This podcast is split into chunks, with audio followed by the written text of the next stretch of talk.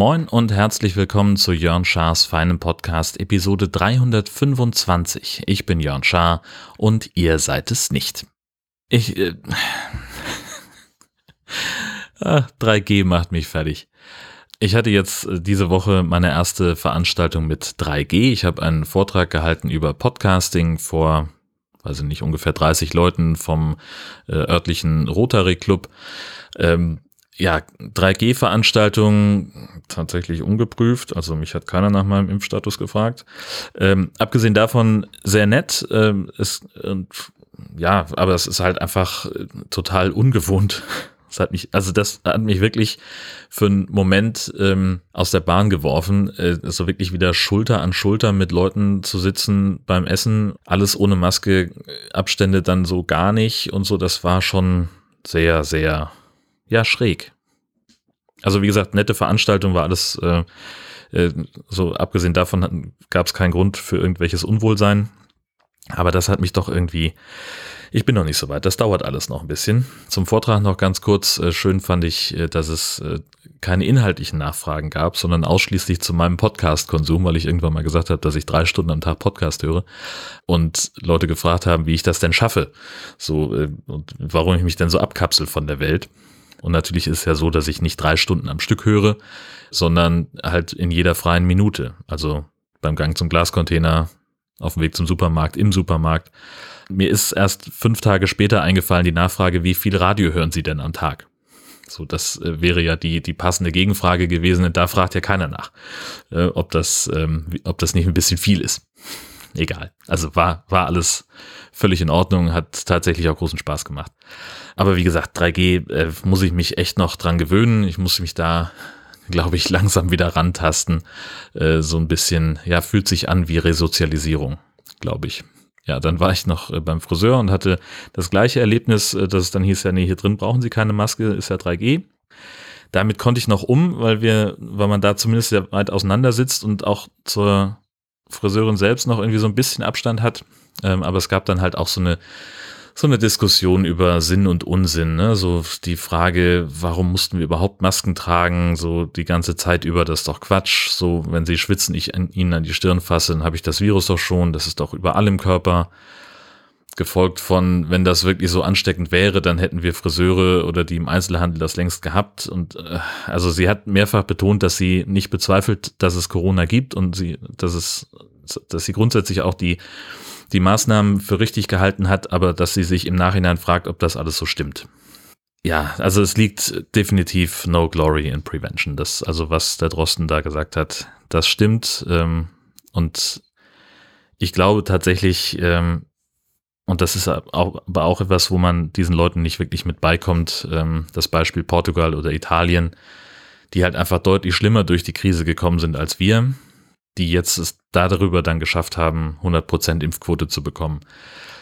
Aber das ist ja auch jetzt das etwas, wo sie, das, das sagte sie dann halt auch, ne? wir sind jetzt an einem Punkt, wo alle, die geimpft werden können, auch geimpft sind und dann können wir jetzt auch die Maßnahmen fallen lassen und äh, wer sich nicht impfen lässt, der hat dann selber Schuld und der kriegt es dann halt. ich so gedacht, so, so herzlos kann man sein.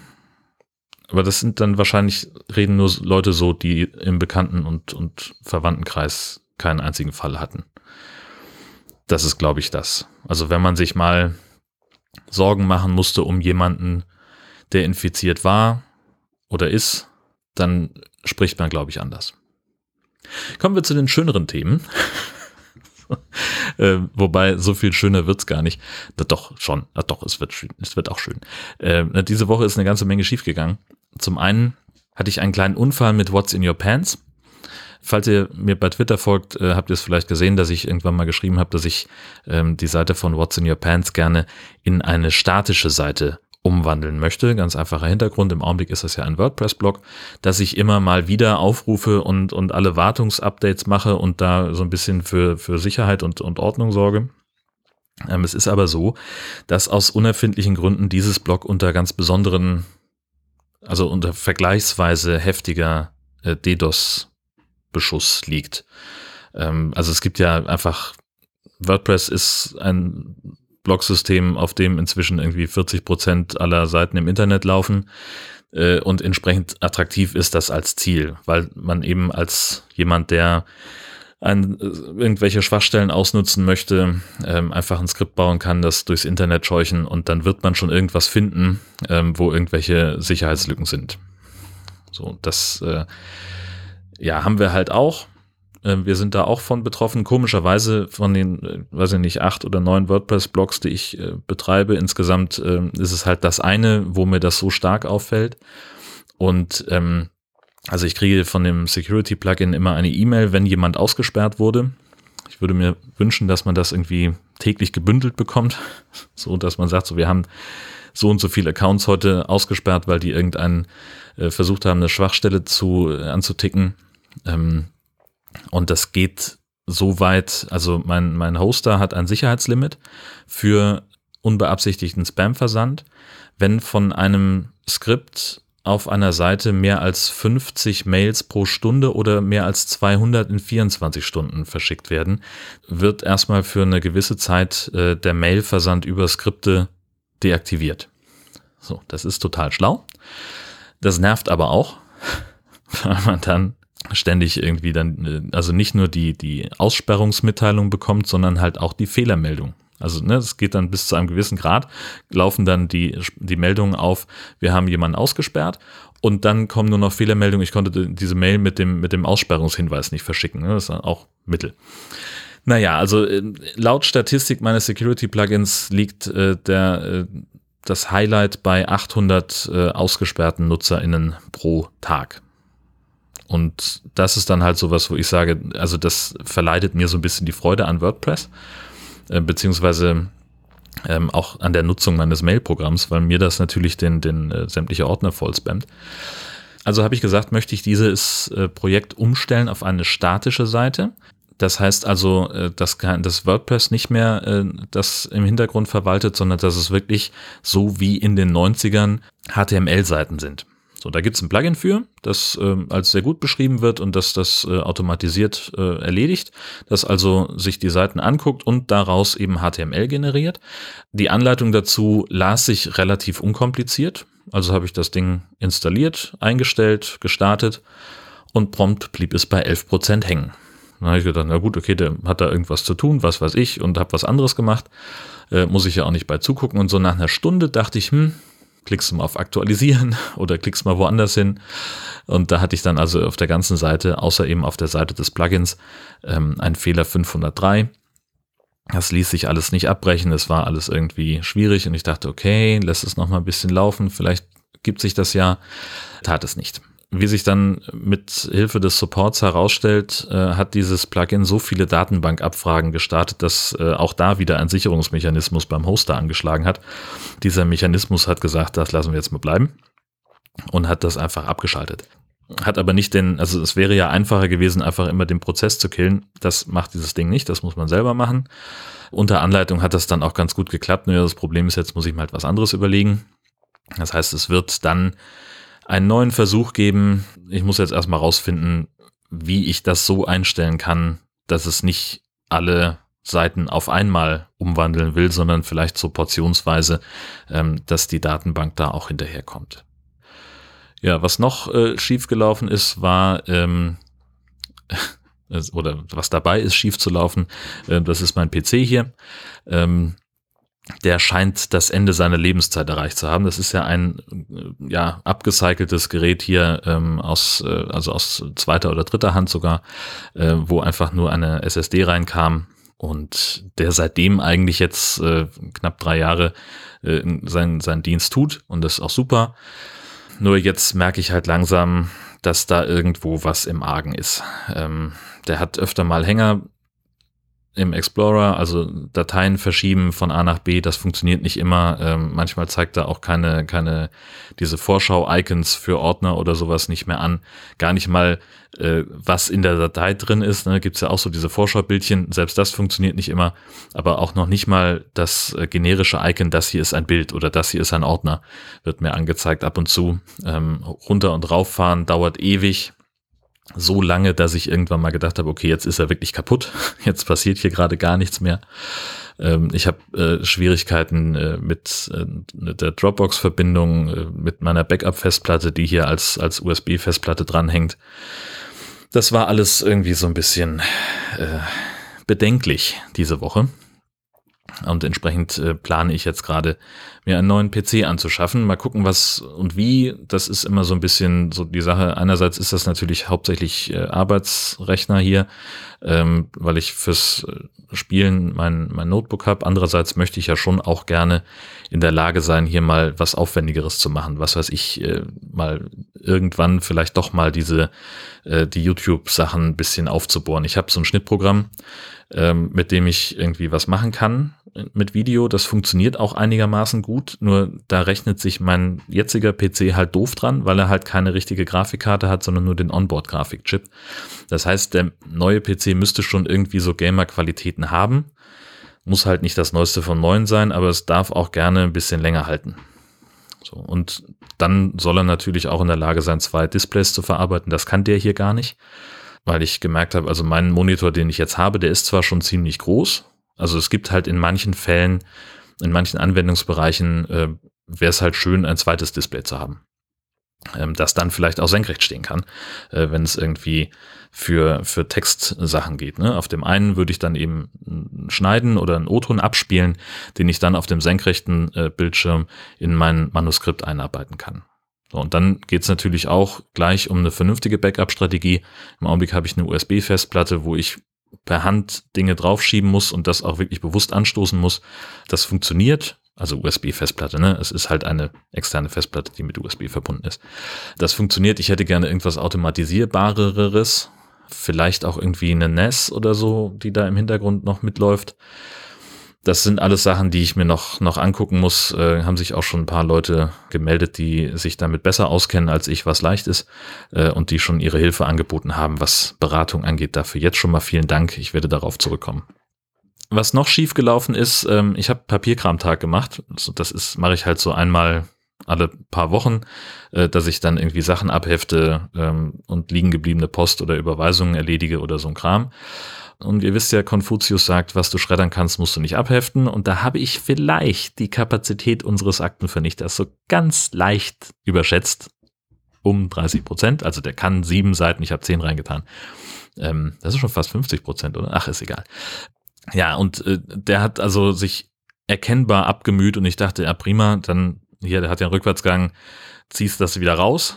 Und das hat auch geklappt, das war super, nur dann ging er halt nicht mehr weil irgendwie da ist so ein kleines Nupsi drin, das man runterdrückt, indem man Papier einlegt und dann startet das Schneidwerk. Und durch das Rückwärtsfahren wurden jetzt da äh, von unten äh, Papierschnipsel gegengeklemmt und jetzt ließ sich das also nicht mehr bewegen.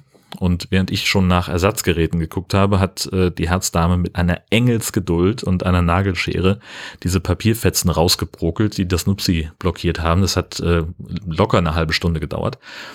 Ähm, ich habe die Zeit endlich mal sinnvoll genutzt, äh, um das gleich ins Positive zu drehen. Ja, es ist ja nicht alles schief gelaufen diese Woche.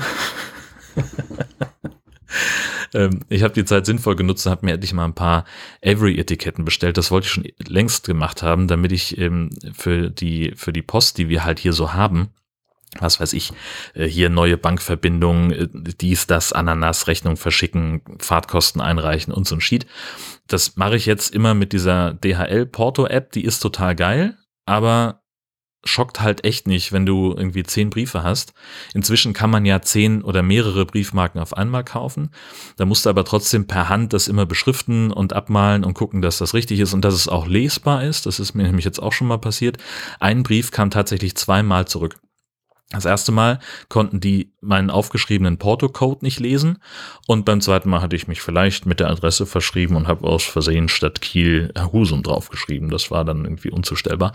Ähm, aber es ist halt Kacke, weil äh, zweimal Porto verschenkt. Ja? Und das würde mir halt ähm, mit einem gedruckten äh, e-, Etikett nicht funktionieren. Wie gesagt, also DHL-App schockt immer noch, aber halt bestenfalls für eine schnelle Postkarte von irgendwo oder was weiß ich, wenn es mal eben schnell gehen soll. Aber gefühlt ist ab dem zweiten Brief äh, dieses andere Produkt von der Post äh, Internetmarke äh, deutlich angenehmer, weil da kann ich halt direkt auf das Etikett drucken und da ist auch direkt Absender und Empfänger mit drauf gedruckt und dann muss ich es nur noch auf den Umschlag kleben. Äh, und das Schöne ist, dass man bei Internetmarken äh, den Hersteller und das Etikett auswählen kann und sofort losdrucken. Und so ist zumindest der Plan. Ähm, dabei kann man dann wohl auch die Startposition verändern, dass man auf dem angebrochenen Bogen nicht die Etiketten neu kleben muss. Also das klingt alles erstmal ganz gut. Jetzt habe ich die Dinger bestellt, die kosten irgendwie nicht viel, fünf Euro für 600 Etiketten oder so ein Quatsch, also wirklich äh, in Ordnung und jetzt hoffe ich nur, dass mein Drucker das auch kann. Bei Briefumschlägen scheitert der immer kläglich, äh, vielleicht schafft er es aber mit Etiketten. Das ist zumindest jetzt meine Hoffnung. So, und das letzte, was schiefgegangen ist für diese Woche, war eine Carbonara, die ich äh, für mich alleine gekocht habe. Ähm, Rezept hatte ich so grob im Kopf. Das habe ich ja letztes Mal, als ich Carbonara gemacht habe, schon gesagt, dass ich das so ungefähr jetzt im Handgelenk habe. Habe also so grob ohne Abwiegen. Ich wusste ja ungefähr, was ich brauche. Das hätte auch geklappt. Nur ist mir dabei so ein Schwapp zu viel Wasser zu den Nudeln geraten. Ne? Es ist ja so, man, man verquillt ja vier Eigelbe mit ungefähr 160, 170 Gramm Parmesan, den man vorher gerieben hat. Das ist dann so, eine, so ein Klumpen. Und diesen Klumpen tut man dann zusammen mit den Nudeln in die ausgekühlte Pfanne, wo vorher der Speck ausgelassen worden ist. Und dann verrührt man das, Schlückchen Wasser dazu und dann wird die Soße sämig top. Eigentlich relativ einfach, kommt auf Hitze und Timing an und eben auf die Menge Wasser. Ähm, und die habe ich halt irgendwie das ja, wie man das manchmal so hat, so aus dem Handgelenk äh, schwappte ein bisschen viel rein und dann war es halt eine, ja, so eine Käse-Eisoße.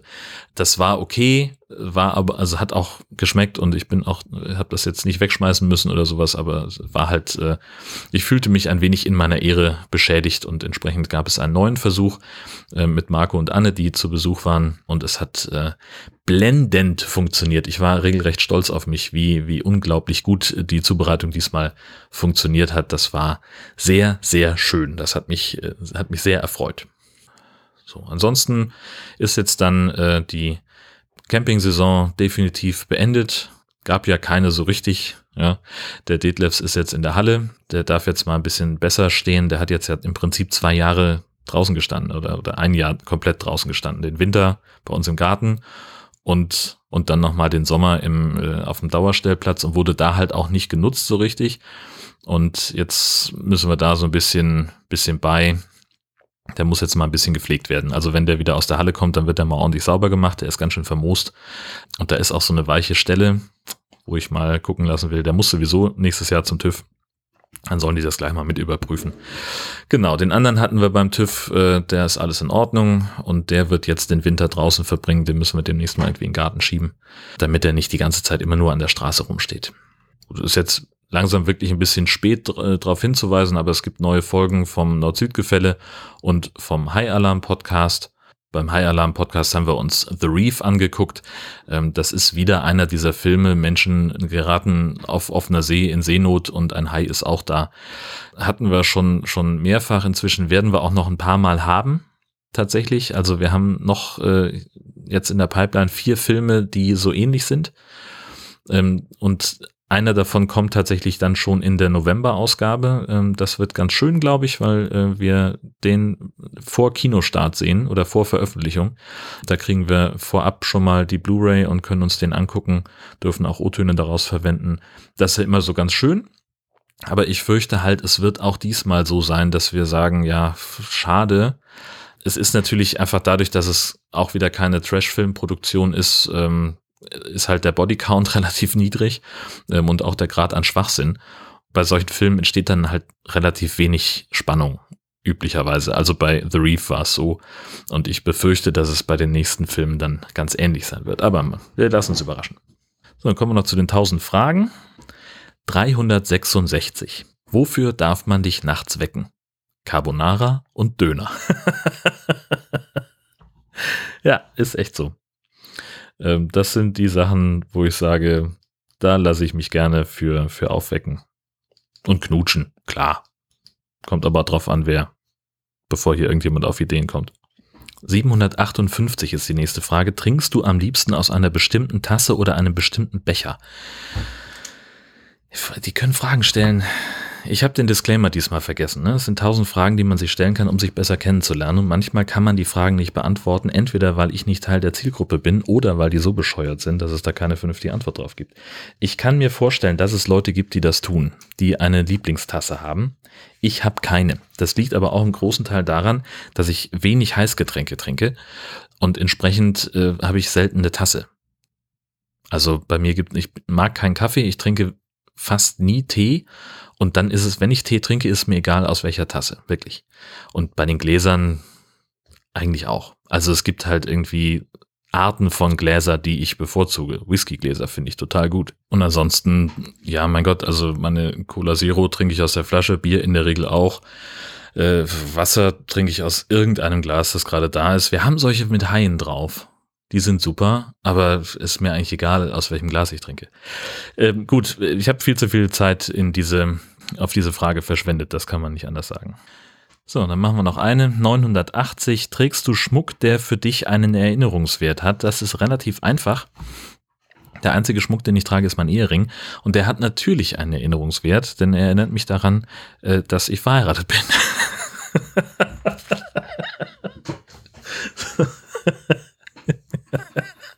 nee, natürlich, ist klar, Erinnerungswert. Ähm, so dumm manchmal. Ähm, ja, äh, Ehring halt, äh, woran erinnert er ansonsten? Ne? Das ist doch klar. Ja, und tatsächlich gibt's äh, eigentlich nur eine, oder nee, es gibt ein paar Gelegenheiten, wo ich den Ehering ausziehe. Das ist einmal, wenn ich Hackfleisch äh, knete, äh, weil ich das einfach, ähm, weil ich den einfach so ein bisschen schonen möchte und, und das weiß ich auch nicht. Ich will den auch nicht verlieren.